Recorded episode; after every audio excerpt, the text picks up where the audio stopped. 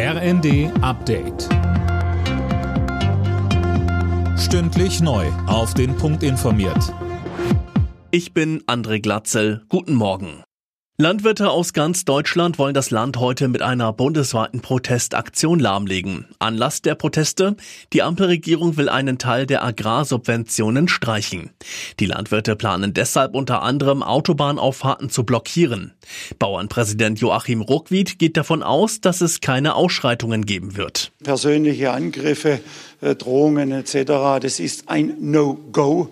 Und äh, wir werden dafür sorgen, dass unsere angemeldeten Demonstrationen friedlich verlaufen.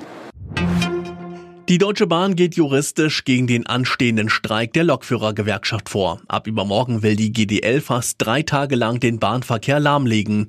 Mehr von Tim Britztrup. Die DB will einen Eilantrag beim Arbeitsgericht Frankfurt stellen und so den Streik noch verhindern. Man sehe für den Arbeitskampf keine rechtliche Grundlage, heißt es von dem Unternehmen. Sollten die Anwälte keinen Erfolg haben, dann soll ein Notfahrplan dafür sorgen, dass zumindest ein paar Züge fahren. Bahn und GDL streiten vor allem über die Arbeitszeit. Die GDL will im Schichtdienst 35 statt 38 Stunden bei vollem Lohnausgleich. Die Bahn hatte zuletzt flexible Arbeitszeitmodelle vorgeschlagen. Die Hochwasserlage im Nordwesten und Osten hat sich über das Wochenende leicht entspannt. In Sachsen-Anhalt wird von einer sehr stabilen Lage gesprochen. Weiterhin ist dort die Bundeswehr im Einsatz. In Niedersachsen konnten erste Sandsäcke zur Deichverstärkung wieder eingesammelt werden.